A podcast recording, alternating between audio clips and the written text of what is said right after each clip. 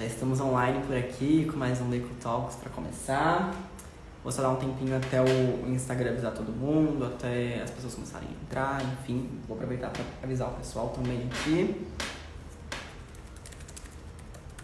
Tiago já está entrando, tem algumas pessoas entrando. Quem for entrando, dá um tchauzinho aí pra gente. Que eu já vou chamar o nosso convidado.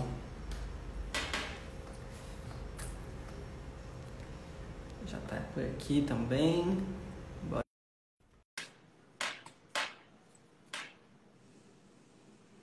Tá conectando aqui. Enquanto conecta, vocês vão falando oi. Ah, conectou.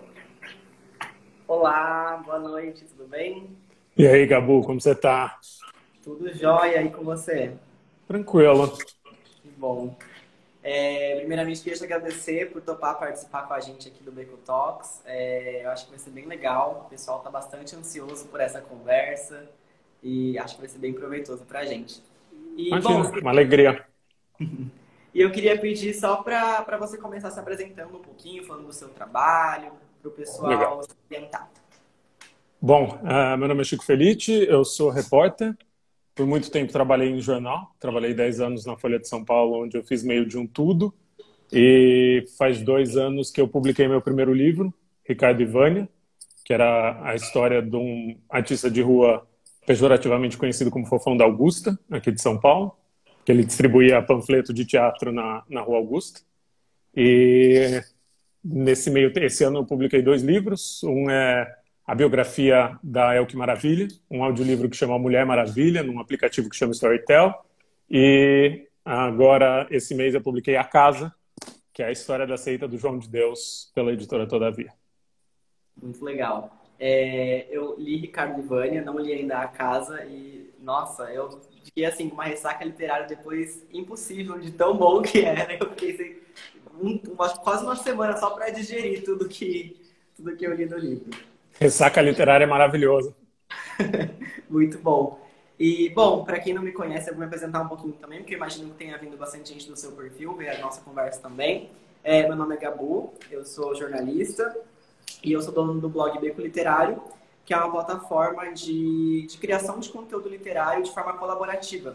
Então, o pessoal pode entrar lá, se cadastrar, escrever suas resenhas, suas opiniões, enfim. E a gente tem uma comunidade também de, de debate sobre livros e outras coisas. E, e, o pessoal lá estava debatendo bastante sobre o seu livro, por isso que também veio essa decisão de, de convidar você para uma live. Que legal. E também um pouquinho mais. E bom, é, a gente está com bastante pergunta que o pessoal enviou antes. e se o pessoal quiser enviar também durante a live, a gente vai parando para ir lendo aqui também os comentários. É, bom, acho que eu vou começar já então para dar tempo de, de a gente fazer todas as perguntas aí, não ficar nenhuma de fora antes que o Instagram Quando quiser. a gente e feche tudo. É, a primeira pergunta é do Thiago Rocha, ele é de Portugal, e ele falou o seguinte: Você acha que os escritores devem ter um curso ou qualquer um pode começar a escrever? Qual é a sua visão sobre isso? É uma visão muito mutante, assim, uma visão que amadureceu muito conforme eu ia, ia envelhecendo e amadurecendo. Eu achava.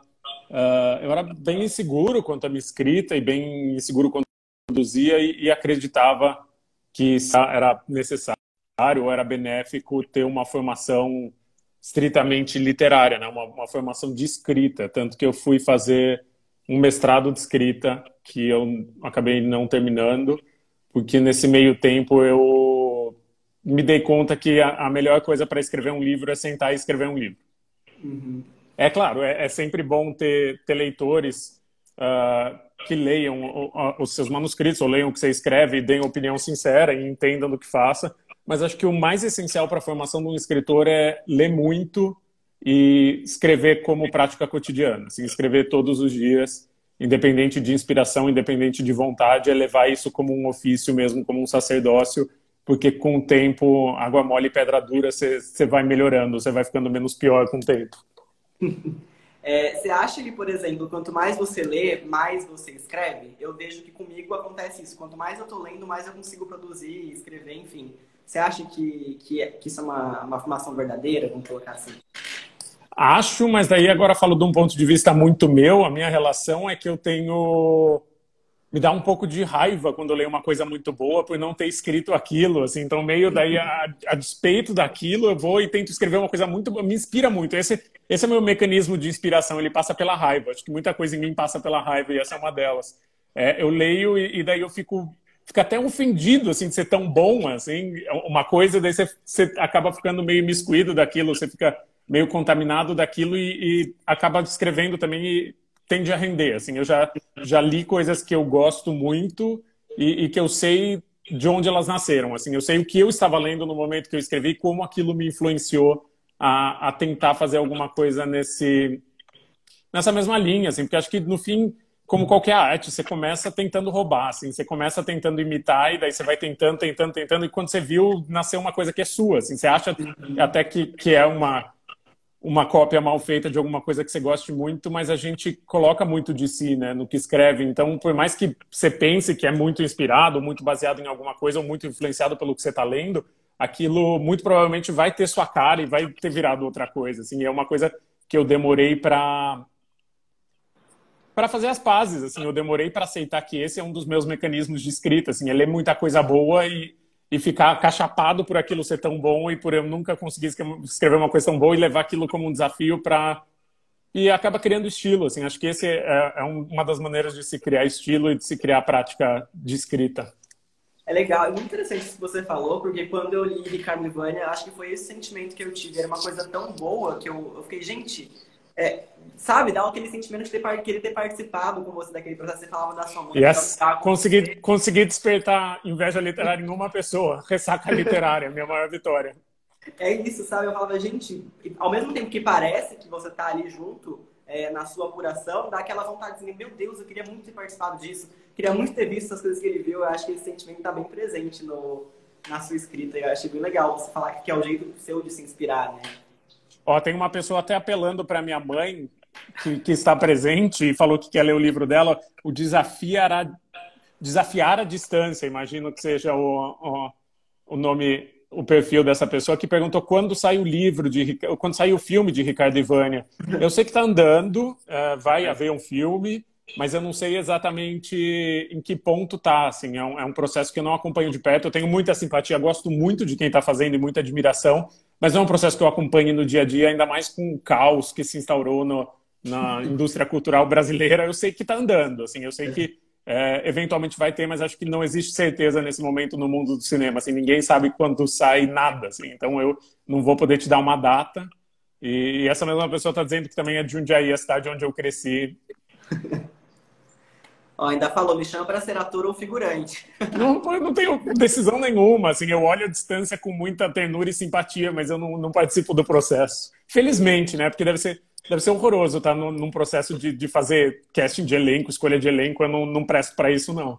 Acho que eu seria muito molenga e ia querer que todo mundo que quer participar participasse. Não ia prestar, não ia ser bom eu imagino que como autor também deve ser um pouco complicado você é, ver que alguma coisa tem que ser adaptada para o cinema de uma forma que, que, seja diferente do que você escreveu e você tá ali participando e você deve ficar, meu Deus, eu não queria. Enfim. Sabe que não, sabe que acho que, que eu, eu tanto lidei, na minha época de, de reportagem, de cultura, eu lidei tanto com autores difíceis de, de adaptação de obra literária e tanta história, e tanta história de herdeiro que dificulta, de gente que dá chilique que acho que quando chegou minha hora, eu já tinha uma posição tão cristalizada que era de o que eu sei fazer é escrever. O que esse uhum. pessoal sabe fazer é fazer cinema. Então eu vou respeitar o talento deles e respeitar que são dois produtos diferentes. Assim, eu sei escrever sozinho no meu cantinho. Vou respeitar que essa equipe grande sabe fazer o, o que ela está fazendo e que é outra coisa. Assim, eu não acho ingênuo quem acha que um filme, sei lá, o Gabriel Garcia Marques, não posso nunca chamá-lo de ingênuo, mas ele tinha uma visão muito purista, né, de adaptação dos livros dele, por isso que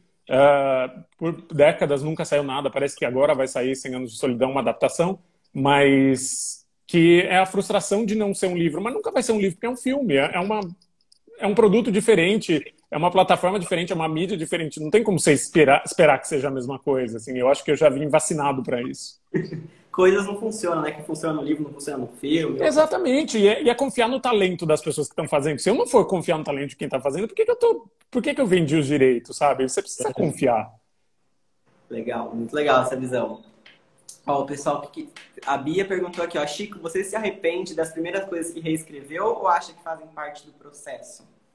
Faz parte do processo. Escrevi muito lixo. Tem, tem até um blog horroroso de, de umas poesias que eu fazia quando eu tinha sua idade, assim, super jovem, que tá na internet porque eu não sei apagar, eu não sei minha senha, eu perdi minha senha e, e tá lá e fez parte. Assim, acho, acho elitista achar que, que as pessoas começam já escrevendo muito bem, sabe? Que todo mundo vai ser uma Clarice Lispector que desde criança escrevia coisas lindas e, e acachapantes. Não era assim, eu escrevi muita coisa ruim e escrevo muita coisa ruim até hoje.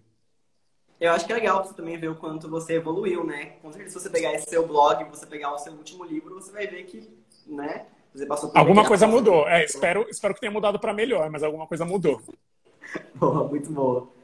Ó, tem uma outra pergunta que a gente recebeu aqui da Denise Malta, que ela falou assim: como foi a experiência de fazer a biografia da Elke? Nossa, foi um grande prazer, assim, foi uma delícia, porque essa biografia nasceu quando eu estava na faculdade ainda eu queria ter feito o meu trabalho de conclusão de curso justamente uma biografia da El Que Maravilha. E eu procurei ela e ela atendia qualquer um e ela me atendeu, assim, um estudante universitário que não tinha era nem beira e, e ela começou a me dar entrevista e eu fiz várias entrevistas com ela. E acabou não saindo na época esse TCC, acabei optando por fazer uma coisa que os meus professores achavam que era mais séria, e encho de aspas aqui. E, e essas entrevistas ficaram na gaveta. Daí em 2018, finzinho de 2018, a Storytel, que é esse aplicativo sueco que estava chegando no Brasil, estava começando a pensar em chegar no Brasil e tinha contratado uma equipe. E a editora de lá, a Mariana Rollier, que é a diretora editorial, me procurou e falou: Vem cá, você que tinha entrevistado bem a El, que tinha pensado numa biografia dela, né? Eu falei: Sou. Ela falou: Você não quer retomar? Você não quer fazer essa biografia? E desde o começo foi incrível, assim, foi incrível porque é uma vida que, que realmente me enchia de pena que não tivesse sido contada, assim, porque do pouco que eu conhecia de criança viada dos anos 90, ela, a vida dela já era frondosa e ninguém nunca tinha se deparado na, e, e, se debruçado sobre a vida dela para contar a história inteira, sabe? Dessa mulher que foi apátrida, foi presa pela ditadura, teve dez maridos, falava cinco línguas, e, e, quando eu me debrucei em cima da história, descobri que ela era melhor ainda do que eu esperava, mais rica, porque tinha um monte de mentira no meio. Ela tinha construído um personagem enganado todo mundo. Ela não era russa como ela dizia, ela tinha nascido na Alemanha e a vida inteira mentiu e todo mundo acreditou, inclusive a gente. É, foi um grande prazer, assim, e, e foi um grande prazer porque foi uma pessoa que deixou muito amor para trás. Assim, todas as pessoas que eu entrevistei, eu viajei o Brasil entrevistando, porque ela morou no Brasil inteiro. Então, fui para o interior de Minas, fui para o Rio Grande do Sul, fui para o Rio de Janeiro. E as pessoas tinham histórias muito boas histórias muito ternas com ela. A Zezé Mota tem um, um capítulo que são só as duas filmando, uh, gravando dois filmes diferentes, que são Chica da Silva e um outro filme que, ela, que elas gravaram juntas em Salvador, que para mim é até um Luiz brasileiro, assim, é de como é, duas mulheres muito talentosas e as duas chegando no estrelato juntas se apoiaram a vida inteira, assim, uma história de sororidade completa, assim, de como uma sempre lutou pela outra e elas tinham um amor tão lindo, assim. Então, tem várias histórias dentro de uma história, assim. Acho um livro muito muito lindo e me dá muita alegria de, de ver que ele chegou num público que queria, que estava pronto para ouvi-lo ou para lê-lo, né? No caso, ouvi-lo e que, e que sabe reconhecer a beleza disso, porque um, uma questão do mercado editorial, acho, é uh, que ainda precisamos de maior diversidade nas histórias que a gente conta, né, de não ficção. Assim, precisamos variar um pouco mais os nossos personagens, e eu sou a pessoa que mais defende que quanto mais gente diversa estiver escrevendo, mais diversas vão ser as histórias e mais ricas, e você vai chegar em mais gente. A gente reclama tanto que falta leitor, que falta público, e se a gente fosse ao encontro do interesse dos nossos leitores e entender que os nossos leitores são um grupo vasto com interesses vastos. E, e, acho isso um exemplo, assim, e quando é o que foi bem e foi super bem, eu, me deu uma alegria de saber, sim, tem gente que quer, assim, tem gente que se interessa, tem gente que vê a grandeza dela, como talvez meus professores na época de faculdade não tenham visto, e tenham achado que ela era uma figura, usaram até o termo trash, assim, ah, é uma figura trash, é, é a jurada que se veste que nem um palhaço na televisão. Não, ela era muito mais que isso, assim, ela, ela era um, um baluarte da, da cultura brasileira, assim, ela criou muita gente. Eu acho muito legal essa coisa que você coloca nos seus livros de realmente valorizar é, a pessoa né, que, que você está falando, o seu personagem, não gosto de usar esse termo, mas o personagem pelo qual você está falando, você realmente é, humaniza a pessoa ali, né? Que muita gente às vezes vê como, igual você falou da El, uma pessoa, uma coisa que está lá, que, enfim, as pessoas veem como um palhaço ou como uma coisa que não, que não é real, né? Que não é o que como diz realmente. Você reduz a, a, a, pessoa que você acha desmerecedora a, a, uma figura 2D, né? É uma figura plana que, que é só aquilo. E ela era tão mais que só aquilo, assim. E acho que, que a vida dela contada mostra que ela era tão mais do que só uma jurada, tão mais do que só uma celebridade televisiva. Ela era uma mulher tão foda e é isso, assim, só foi uma grande alegria. Acho que de, de todos os livros foi o mais alegre, assim, porque era uma, é uma história muito alegre, né? Ela era uma pessoa muito solar e muito alegre. Legal, muito bom. Alguém perguntou aqui nos comentários, enquanto você falava, se vai sair a versão física do, do livro da Elke. Vai. 2000, 2021, mas de novo, o mercado cultural está em, em polvorosas, capaz que seja um pouco adiado, mas a priori 2021. Boa, muito bom. Ó, a Elo também falou aqui, ó, no filme da Zuzu Angel mostra um pouco da Elke, é, e só, só esse pouco que mostra já, já mostra a importância dela na contra, contra a ditadura militar. Ó, a Tati também perguntou aqui, qual foi a experiência que mais te marcou na sua carreira? Olha, vou, tem muitas e, e, tem muitas boas, mas acho que eu vou escolher uma que foi uma das mais pesadas, talvez uma das piores, porque acho que me ensinou muita coisa. Uh, eu fazia muita reportagem de comportamento na Folha de São Paulo. E, e daí eu tive uma ideia de uma reportagem que eu acho boa, até hoje eu, eu sustento e acho boa, que chamava São Paulo Fashion Vida, que eram as pessoas que compravam as roupas direto da passarela de São Paulo Fashion Week para usar na vida. Então, imaginei, ah, vai ter um monte de história engraçada, vai ter um monte de.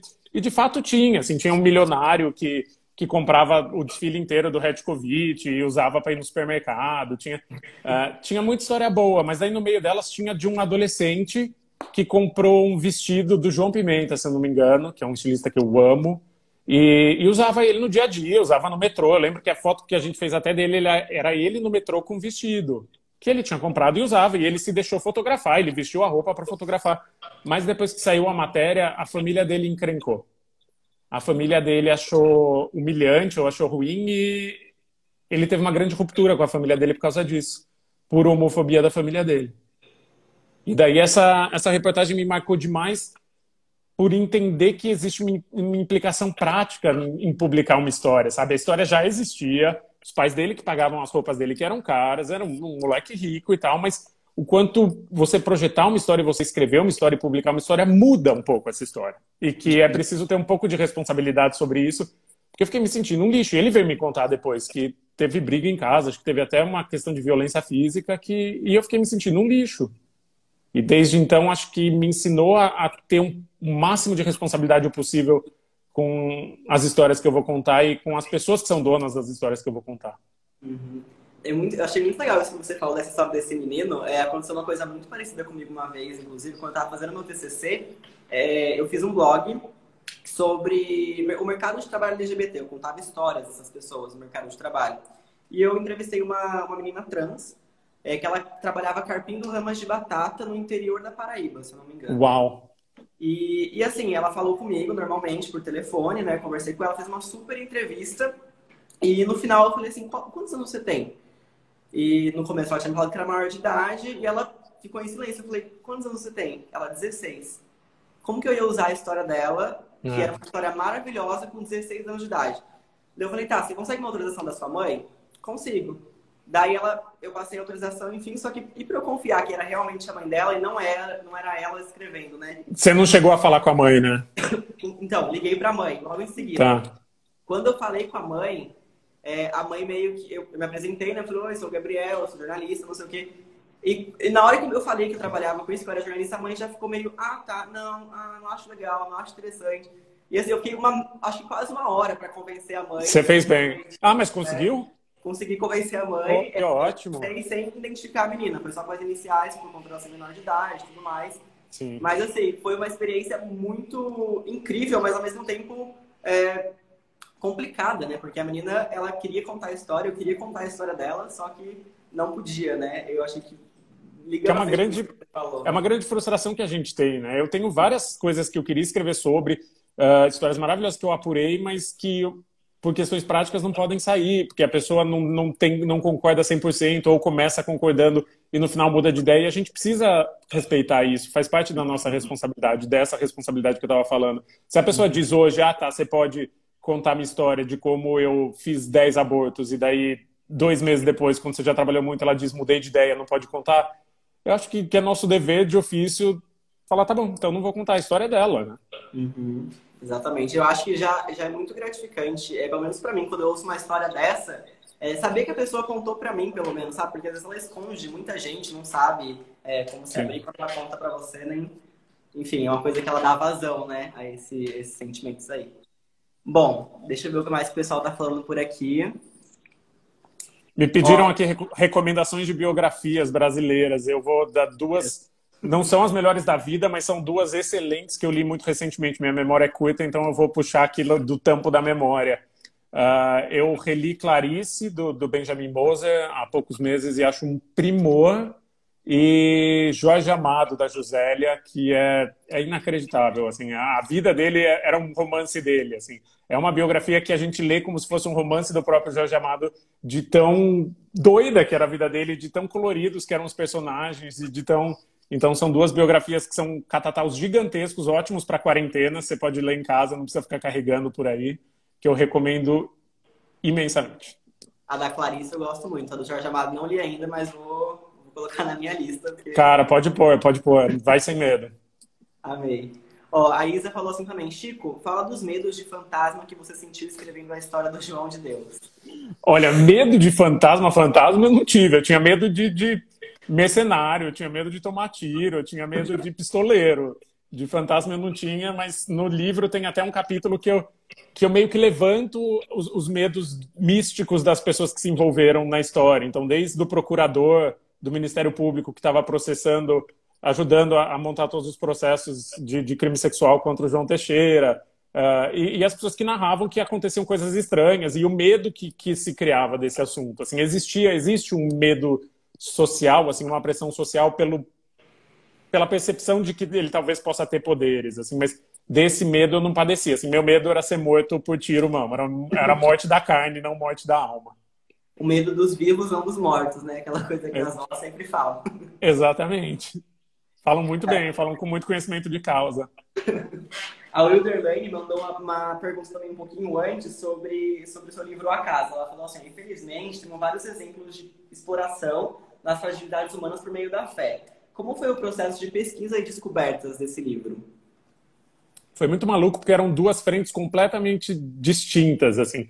Tinha a, a frente das pessoas que faziam parte da casa, ou seja, que iam contar a história, né? O livro conta a história dos 40 anos da casa de Dom Inácio de Loyola, onde o João trabalhava ali, que era o templo dele, né? O templo da seita dele.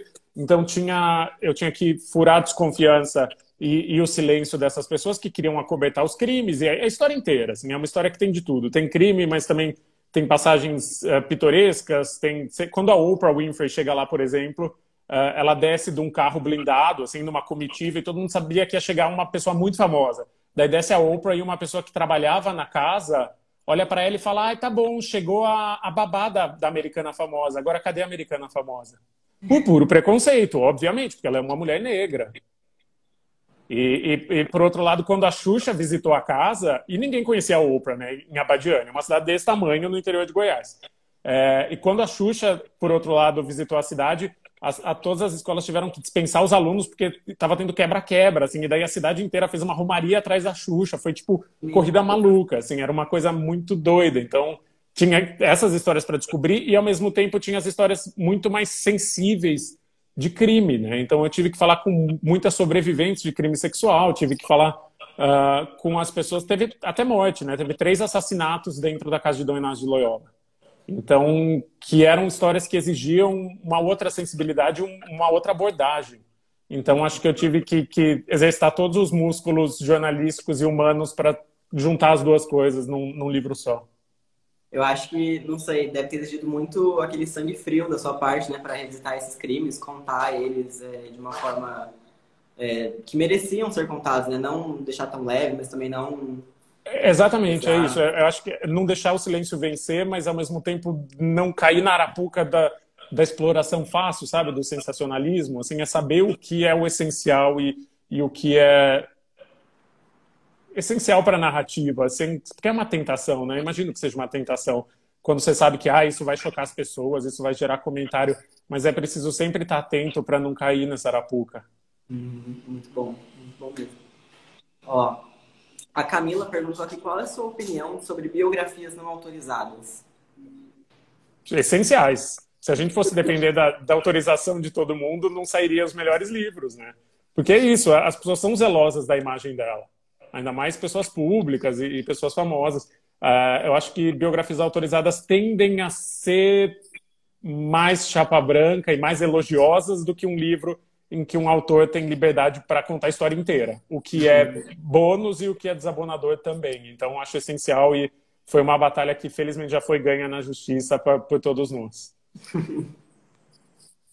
ela também complementou a pergunta depois. Ela falou assim: você se baseia 100% nas entrevistas que você faz ou também utiliza notícias? Uh, utilizo tudo. Assim, acho que informação pouco é bobagem. Qualquer coisa que cai no colo é boa. E, e no caso da casa era, era muito bom porque eu consegui um vasto arquivo de vídeos assim que ninguém nunca tinha visto e documentos judiciais e então tudo assim desde de gravação que ninguém sabia que existia até foto porque no começo da casa era no fim da década de 70 não tinha vídeo ainda eram poucas as pessoas eu achei algumas assim uma dúzia de pessoas que estavam lá mas ainda assim é, é muito menos do que eu achei nos anos 90 ou 2000 então quando você acha uma foto e você consegue ver a aparência do, do João naquela época, ou o que era a casa naquela época, isso narrativamente é incrível.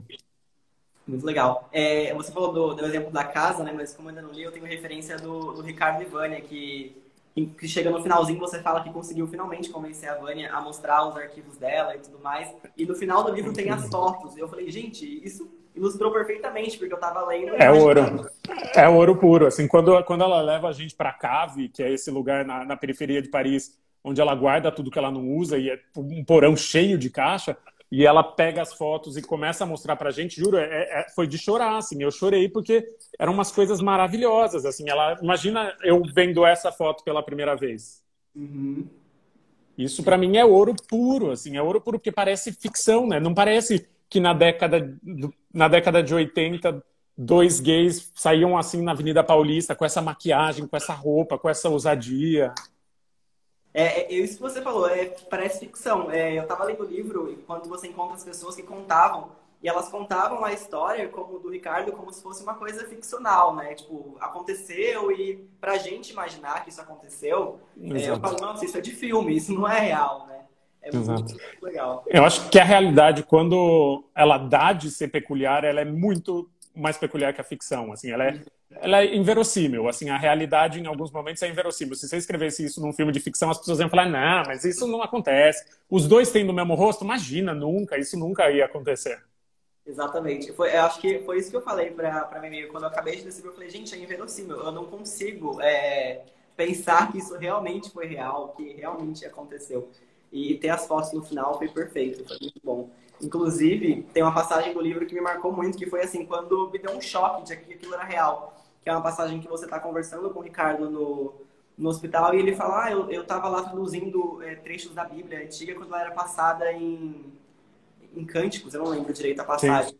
Eu falei, gente, é, é tão peculiar que, que, sabe, me deu um baque em mim essa parte. Eu falei, gente, muito, muito peculiar, muito legal. Foi foi onde eu realmente, o livro me prendeu, sabe? Eu até salvei essa, essa passagem para ler outras vezes, porque é muito... Incrível. Eu adoro ver a, a, os trechos que as pessoas grifam no Kindle, porque daí no Kindle você consegue ver quantas pessoas grifaram. Eu, eu amo fazer essa arqueologia de quando em quando, assim, não fiz uma vez só, na real. É, mas de ver quais os trechos mais grifados e entender o porquê eles são mais grifados. É, mais do que tentar reproduzir. Porque acho que não dá para reproduzir, mas entender depois que você já fez, assim, por que aquilo ressoou com mais gente do que outro trecho. Eu grifei esse trecho no Kindle, inclusive. Vai entrar para a estatística. Maravilhoso. Ó, oh, deixa eu ver. Nossa, tem bastante pergunta aqui enquanto isso. Aqui tem uma. Opa, eu adorei uma. Posso, posso responder uma que é bem. Claro, pode. Pesada. Qual foi a pior biografia que eu li? Eu quero dar um nome e, e sobrenome. Volta em um segundo. Amei.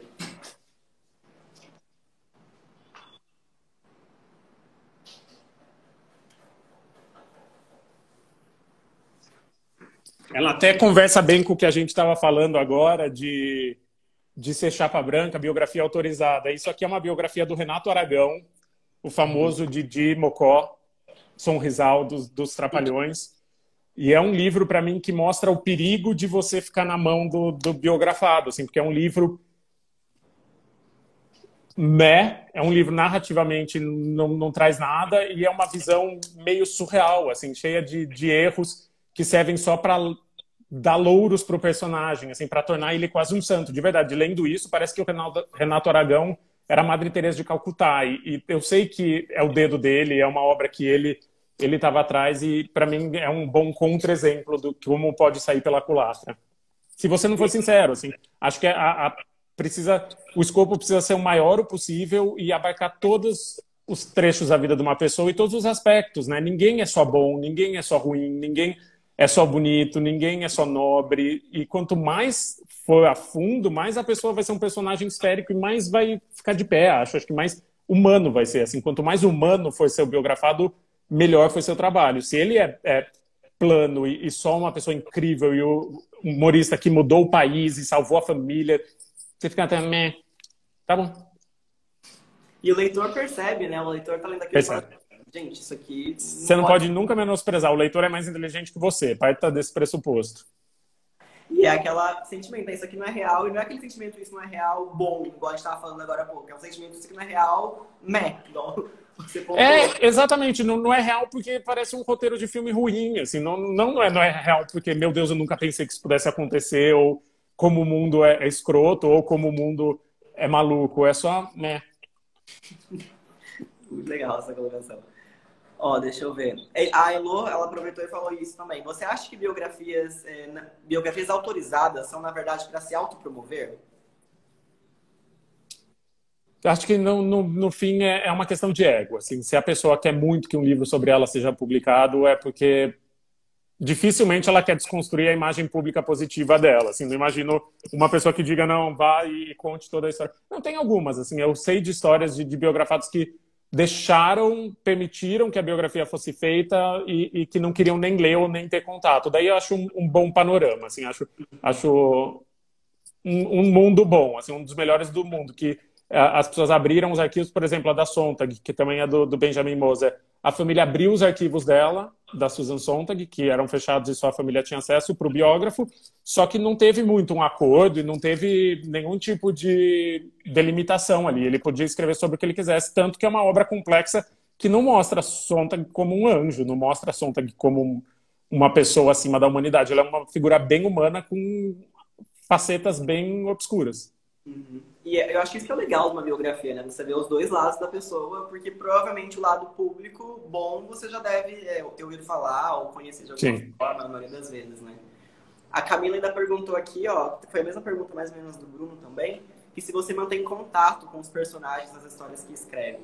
Mantenho, mantenho. Uh, das, das, mais longas mantenho, falei com a Vânia essa semana, a gente ficou felizão porque um trecho de Ricardo e Vânia foi publicado nos Estados Unidos, Daí eu liguei para ela para contar e, e a gente ficou fervendo e foi ótimo, assim, mantenho. Ela, eu trago algumas pessoas para a vida porque não dá para ser de outro jeito. Acho que a partir do momento que você fica, faz quanto tempo que eu estou em contato com a Vânia? Dois anos, dois anos e pouco, falando com ela com certa frequência, eu acho justo que eu me abra também e que passe a fazer parte da sua vida e passe, passe a tudo, assim, é, é o livro da vida dela, né?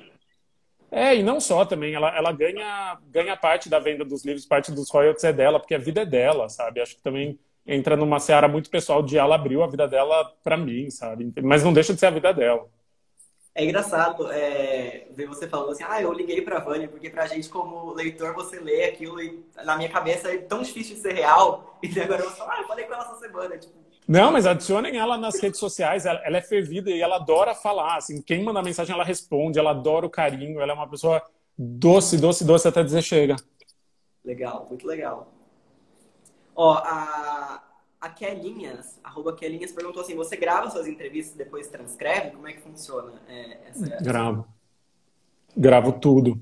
Até para ter registro. Assim, em caso que é perigoso até juridicamente, tipo do João de Deus é preciso ter tudo que eu chamo de enxoval, assim, ter tudo na nuvem para tudo poder ser provado depois, caso tenha contestação, caso tenho tudo, assim, tudo. Não, não tem uma linha, uma letra desse livro que eu não possa provar. E você mantém esse arquivo para sempre, salvo aí, tipo... Tá na nuvem, só eu e o editor temos acesso, pago uma grana pro, pro Google todo mês, porque meu espaço de armazenamento vai aumentando a cada trabalho que eu faço, né, e áudio é pesado, e daí Estou fazendo os podcasts também tudo de áudio super pesado, então gasto uma, uma grana com o Google, mas vale a pena no fim. Legal.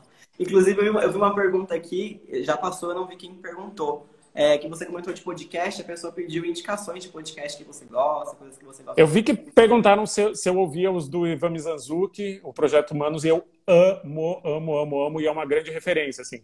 Quando eu fui fazer o perfil do Ricardo no BuzzFeed, que deu origem ao livro, eu fiz um podcast também, ele existe, tá lá, tem cinco episódios de meia hora cada um, eu gosto dele, por mais que ainda fosse um produto meio... Eu nunca tinha feito, né? Era a primeira vez que estava fazendo, fiz meio sozinho, mas eu gosto muito dele. E esse ano, para mim, é o ano do podcast. Assim, faz um ano que eu só trabalho com podcast, eles começam a ser lançados agora. Assim, são projetos bem grandes, assim, são tipo livros. Não muda muito para mim, assim. Você demora um ano para produzir, gravar e fazer tudo e daí lança. E quanto tempo você demora em média, é, por exemplo, para criar esse livro? Uma entrevista, por exemplo, tipo do Ricardo Ivani. Quanto tempo foi de apuração? É, sabe mensurar quantas entrevistas você fez? Alguma coisa assim? varia muito, assim, são sempre números muito grandes. Ricardo e Vânia, primeiro perfil do Ricardo, que é um quarto do livro, eu demorei seis meses. Daí o resto do livro foi mais um ano. E foram umas 300, 350 entrevistas. A casa foi um ano cravado. Eu tinha um ano por contrato para escrever esse livro, de janeiro de 2019 a 31 de dezembro de 2019. E daí foi mais. Bota 500, 600 entrevistas, mais até. Porque era uma cidade que qualquer um que me, me desse uma informação e sentasse para conversar comigo era, era, era válido, né? Era um perfil da cidade. Então, era por mais que eu tenha tido que buscar gente muito distante, muito difícil de conseguir, gente nos Estados Unidos para provar que ele tinha sido acusado de crime lá, gente em outros estados, o, epicentro ali da cidade abadiânia, todo mundo guardava um pedacinho da história. Então, se um velhinho de 82 anos queria me contar que ele viu a casa nascer, para mim era válido. Se uma uma, hoje em dia um jovem quer, queria contar como era ser adolescente numa cidade que estava o elenco inteiro de malhação lá visitando, também era válido, tudo entra. E é uma imersão, né, que você fez do, durante o tempo. Você passou a viver lá? Como é que foi essa, essa questão da Eu fiz várias visitas grandes, assim. A primeira visita, fiquei uma semana dentro da casa, como se eu fosse um fiel mesmo, vestindo branco, rezando como eles mandam para entender o que era a casa. E daí, durante o ano, eu voltei várias vezes para Badiane e ficava uma semana, dez dias ia para Goiânia resolver alguma coisa, ia para Pirinópolis para achar outro personagem, ia, viajei bastante também ali por Goiás, porque também era um, era um fenômeno maior do que só a Badiânia, né? Então fui para Anápolis e toda que é a cidade onde o João de Deus mora, ele não morava em Abadiânia, viajei bem. É um trabalho bem, bem manual, né? Bem, é, é, é, sujar sapato, é sujar sapato, é literalmente andar, assim. Uma das personagens mais ricas que eu encontrei, eu encontrei completamente por acaso numa chácara sem energia elétrica no meio do nada, assim, porque falaram, ah, parece que ali perto da fazenda, não sei o que, tem uma mulher que era a primeira seguidora dele. Daí eu passei uma tarde inteira, tipo, no meio do mato até achar uma casa no meio do nada e de fato era uma seguidora dele das primeiras que tinha umas histórias maravilhosas. É, eu amei essa colocação que você colocou de sujar o sapato, porque é uma coisa que, que eu vi muito é, na faculdade, me formei em jornalismo no passado, e os professores falavam, ah, jornalismo é sujar sapato. E a gente vai pro mercado, a gente não vê isso, a gente não faz isso, tem aquele sentimento. E ver isso é muito legal mesmo. É muito frustrante porque acho que é, é condição do mercado, assim, não, não é culpa dos jornalistas. Hoje em dia custa dinheiro, né, fazer uma coisa dessa. Você viajar custa dinheiro, o seu tempo custa dinheiro, o tempo que exige para então, acho que, que com a precarização do mercado de jornalismo está ficando mais raro mesmo, e o que é uma lástima, né? Uhum. Muito bom. Ó, a Camila, ela voltou um pouquinho no assunto que a gente estava falando um pouquinho antes sobre guardar os materiais e tudo mais. Ela perguntou se já teve algum problema jurídico com matérias, escritos, enfim. Muitas. Livro, não, felizmente até agora, mas na, da minha época de jornal, foram bem uma dúzia de processos, assim. Acho que não perdemos nenhum, porque é isso, você, você precisa ser prudente vezes 10 e só escrever aquilo que você pode provar no, na frente de um juiz e acaba talvez fazendo um pouco parte da rotina, né? Pode ser que aconteça de você receber o processo. E, e é onde menos espera. Inclusive, alguns desses processos que eu, que eu, eu não, a empresa, felizmente, onde eu trabalhava, que me defendia, eram as matérias mais, eram as reportagens mais prosaicas e mais bobas, assim, que você nunca achava que ia dar um processo. E daí as mais pesadas, assim, quando você denunciava crime. Muito curioso. Ó, a Kelinhas, ela perguntou aqui, é, a editora paga despesas de pesquisa? Como é que funciona essa questão? Vai muito de negociação. E antes de assinar um contrato de livro, existe uma verba de pesquisa e você nunca é o ideal, mas óbvio, ninguém diria que é o ideal. Assim, o Ronan Farrow diria que a, que a dele não é o ideal, mas o de, de a casa, por exemplo, deu para eu ir várias vezes para Badiânia e deu para eu uh, dedicar meu tempo, fazer viagens e, e até contratar uma pessoa para me ajudar com uma questão dos Estados Unidos, mas foi bem pontual, assim, de contratação. O 99% do livro, a apuração foi eu que fiz. E uma outra pessoa perguntou aqui também, inclusive nessa mesma linha, que dica que você daria para alguém que gostaria de escrever livros desse tipo ou é, seguir é, passos como o seu, de ir tão fundo na, na apuração, enfim? Acho que é uma dica muito prática para quem como eu não, não vem de um ambiente de escrita e não tem as possibilidades práticas de produção de escrita, é, começa a escrever sobre uma coisa que te interesse muito e que seja possível hoje, sabe? Não espere você ter seis meses para fazer uma apuração ideal que você quer. Assim, começa hoje contando uma história que você quer e que você consegue na sua vida de hoje. Eu também não acredito nas pessoas que largam tudo. Ai, não, vou largar tudo e escrever um romance em um ano. Acho muito arriscado. Assim, acho muito mais fácil fazer uma, uma prática mais homeopática de, tá, posso demorar mais, mas vou aqui contando a história que eu quero contar aos poucos, no ritmo que eu consigo. E depois que tiver escrito, procura editora, procura, ou publica na internet, as pessoas podem se interessar. Eu realmente acho que, que tem espaço para história boa, assim, tem de não ficção aí falando, né? Tem uhum. espaço. Uma professora minha, inclusive, falava sempre que é, a gente entra na faculdade, às vezes, querendo pegar histórias do mundo inteiro, e se você ir no seu bairro, talvez você encontre uma história super legal que vale a pena ser contada, né? Exatamente, que você menospreza porque está muito perto, e você acha que, ah, não, as boas histórias estão nos gabinetes do, do Congresso em Brasília. Não, não necessariamente, estão também. Mas também estão na sua avó, sabe? Vai que sua avó é uma guerrilheira foragida que mudou de nome. Olha bem para onde você está, olha bem para você, olha bem para os seus interesses e tente garimpar ali alguma coisa, porque tem, de verdade tem. E ó, a Lenise também perguntou, aproveitando, se você já teve propostas de levar suas pesquisas para o audiovisual, cinema, série. Já.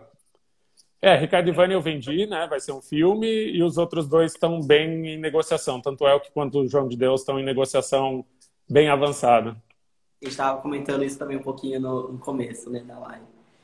Deixa eu ver o que mais. Ó, a, na verdade, a Bia perguntou e uma outra pessoa perguntou também. Na verdade, são duas perguntas que se parecem. É, existe alguma pessoa que já morreu e você gostaria de ter entrevistado? Quem você gostaria de biografar? Nossa, tanta gente. Eu tenho uma fantasia que, que até já perguntaram aqui, que, que eu ando falando e está crescendo em mim, que é a Xuxa. Eu acho um, talvez o brasileiro mais global que já existiu. Uhum. E ninguém ainda parou para olhar direito para essa vida que Calma, então aos 19 anos, essa ex-modelo que fazia foto de top, topless na capa das revistas vira a maior estrela da televisão que o Brasil já teve, que?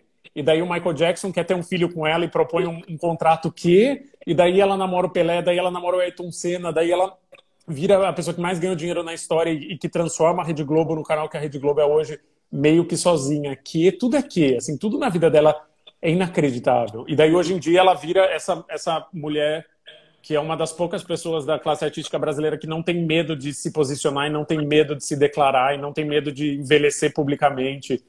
É, eu não consigo pensar em outra no momento. Quem está me assombrando é a Xuxa. Assim. É incrível. Eu acho que esses mistérios da Xuxa é, vão atraindo todas as idades, né? Porque tem gente adulta, a gente fala agora isso, fala, meu Deus, que... É, eu lembro quando eu era criança, é, não sei nem se é verdade, não é, enfim, mas é, minha mãe sempre falava, vai, a Xuxa foi a primeira pessoa a ter um McDonald's em casa, sei lá, eu ficava tipo, meu Deus, sabe? Tipo, eu acho que todas as cidades têm esses mistérios com, com a Sim. Xuxa, né?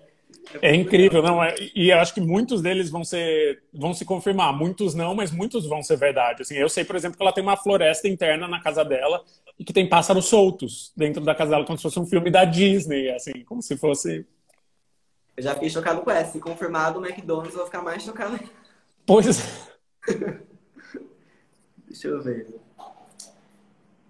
Nossa, a gente falou bastante. Alguém pediu, alguém pediu uma dica de biografia para quem não é muito leitor de biografia, para começar.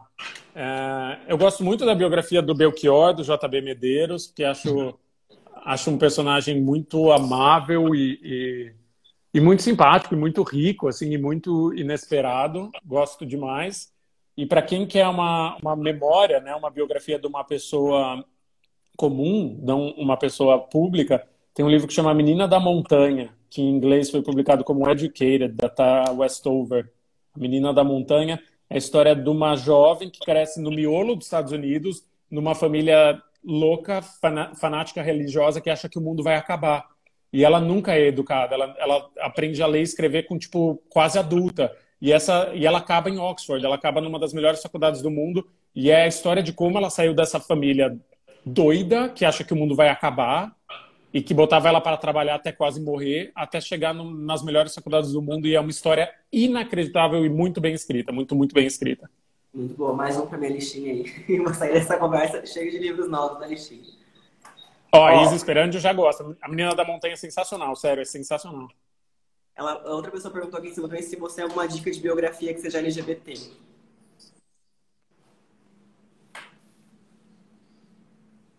Cara, eu tô, eu tô pensando em filmes, muitos.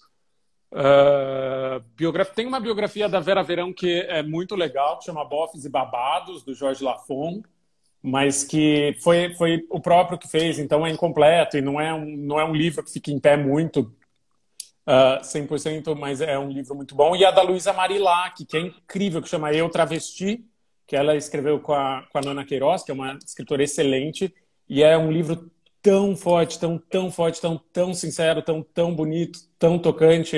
Esses dois eu recomendo demais. Eu tenho uma recomendação também nesse sentido, é, que é um livro da Amara Moira, que chama E se eu fosse puta? E se eu fosse puta? É, pura. pura. Eu também acho excelente, acho muito excelente. Bom, muito bom mesmo. Foi, inclusive, é, o livro que eu usei de base para o TCC, porque é maravilhoso. Deixa eu ver. Eu recebi uma pergunta aqui na caixinha também, da Tatiane. Deixa eu ver se eu consigo botar na tela que ela falou, o que te ajuda a se inspirar para escrever um livro? Eu acho que curiosidade, assim, eu preciso estar instigado pela história, então minha própria curiosidade vai me alimentar para ir atrás e, e, é sincero, assim, é, é, legítimo. Eu fico completamente obcecado, completamente obcecado, fico, fico pareço um viciado, assim, naquilo, só penso naquilo e só faço uh, aquilo e acho que precisa parte de mim, assim, não para tudo que eu faço na vida, óbvio, assim, mas para um livro grande de fôlego, eu não vejo como eu investigar uma coisa e viver aquilo e respirar, comer, dormir aquilo se eu não tiver de fato sentindo aquilo, assim. E não, felizmente em todos os casos até agora, nos três casos aconteceu exatamente isso, assim, vira vira meio meu cálice sagrado, assim, eu fico completamente siderado naquilo até não aguentar mais eu acho que, que é uma coisa que está bastante presente nos seus livros depois também, porque é, você, eu lendo, pelo menos, eu senti muito isso, que é uma coisa que você realmente é, viveu por aquilo por um tempo e conseguiu contar aquela história depois. E é. isso é muito legal. Acho Bom, que é uma relação meio doentia. é Perguntaram bom. se eu sou capricorniano. Eu não sou capricorniano, mas eu talvez tenha, Michele, um capricórnio no meu ascendente. Eu sou de Ares e sempre achei que eu fosse de Ares em Ares. Mas aí, recentemente, eu, eu fiz o meu mapa astral mudando um pouco minha, minha data, minha, meu horário de nascimento, que eu descobri que talvez estivesse errado, e parece que meu ascendente é de Capricórnio, então talvez faça sentido para você. E dizem que há algum tempo, também não sei, não entendo astrologia, mas dizem que depois de uma certa idade, seu ascendente vira seu signo principal. O retorno de Saturno, pelo qual eu já passei, que é ali tipo 29 e 30 anos. Pode ser que explique também isso aí. Ó, outra pessoa falou, o que você está lendo agora? Eu estou lendo alguns livros, eu sempre leio bastante coisa ao mesmo tempo. Uh, um chama Dare Dare, do Tommy Orange, que foi publicado no Brasil, mas eu, eu não lembro o nome, que é maravilhoso, é um livro de ficção maravilhoso. Eu acabei de ler esses dias o novo da Tati Bernardi, que é Você Nunca Mais Vai Ficar Sozinha, o primeiro romance dela, que achei muito bom. Achei rápido, achei e achei Tati, assim, achei tudo que ela escreve tem alma, né? Tudo que ela escreve tem a cara dela e tem alma e tem o humor dela. E tô lendo um outro de não ficção que chama Why We Swim, Porque a Gente Nada, que ainda não foi publicado no Brasil, porque eu sou nadador e eu gosto muito do assunto. E é um livro que meio uma história social da natação, assim, como a natação e a humanidade são uma, uma combinação inusitada, mas que sempre existiu e é incrível. Legal, muito bom. Ó, tem muita gente mandando pergunta. Vou, vou, escolher algumas perguntas mais finais pra gente fazer. Daqui a pouco o Instagram expulsa a gente aqui e encerra tudo a live. Ó, é, a Desafiar a Licença perguntou: Você leu Harry Potter, HP? Li super. Inclusive, esses dias eu tava ouvindo no Spotify a Whoopi Goldberg lendo um capítulo de Harry Potter. Eu não sei como eu cheguei nisso, mas eu descobri que tem um capítulo de Harry Potter que a Whoopi Goldberg narra e é uma coisa incrível. Eu recomendo, assim, se você buscar no, no Spotify Harry Potter Whoopi Goldberg, você vai achar e é inacreditável de bom. Amei, vou ouvir. Não, não tinha, não, não sabia dessa também da Whoopi Goldberg. Ó, a, a Miri falou assim: você pensa em escrever algo fictício? Penso, já escrevi. Eu tenho dois romances prontos. Uh, um foi recusado por uma editora anos atrás e, e outro eu estou tentando lançar nos Estados Unidos, onde eu morei uma época. Está indo, está andando, assim, parece que talvez saia. E durante a quarentena agora estou escrevendo um novo que era para ser infanto-juvenil, mas acho que está ficando violento demais para ser infanto-juvenil. Ou talvez por ser violento demais possa justamente ser infanto-juvenil, eu não sei mais de nada. Muito bom. É, bom, Chico, tá acabando aqui o nosso tempo, então eu vou, vou agradecer você por é, ter esse papo com a gente, participar aqui da live. E eu queria deixar uma palavra final com você, ver se tem alguma coisa a acrescentar, alguma coisa para falar pro pessoal aí, enfim. Ah, eu é que agradeço, é, é sempre uma alegria, assim, eu gosto muito de falar e gostei muito de falar com você. Admiro muito o que você representa, admiro muito o que você fez na, na sua idade. Sei que você parece ser mais jovem do que você é, mas sei que você é bastante jovem. E para mim é sempre uma alegria. Quem quiser conversar mais, redes sociais estamos aí. Assim, manda DM que eu respondo. Inclusive, vou responder a DM do Desafiar a Distância ou Desafiar a Distância. Não sei se é Desafiar a Distância ou Desafiar a Distância. Ele falou que vai mandar uma mensagem. Pode mandar. Querendo trocar ideia, estamos aí. É isso aí. Muito obrigado, então, por topar mais uma vez. É, muito obrigado a todo mundo que participou. E é isso aí. Um abraço para todo mundo. Um beijo. Valeu. Até mais. Fiquem em casa. Fiquem em casa. Importante.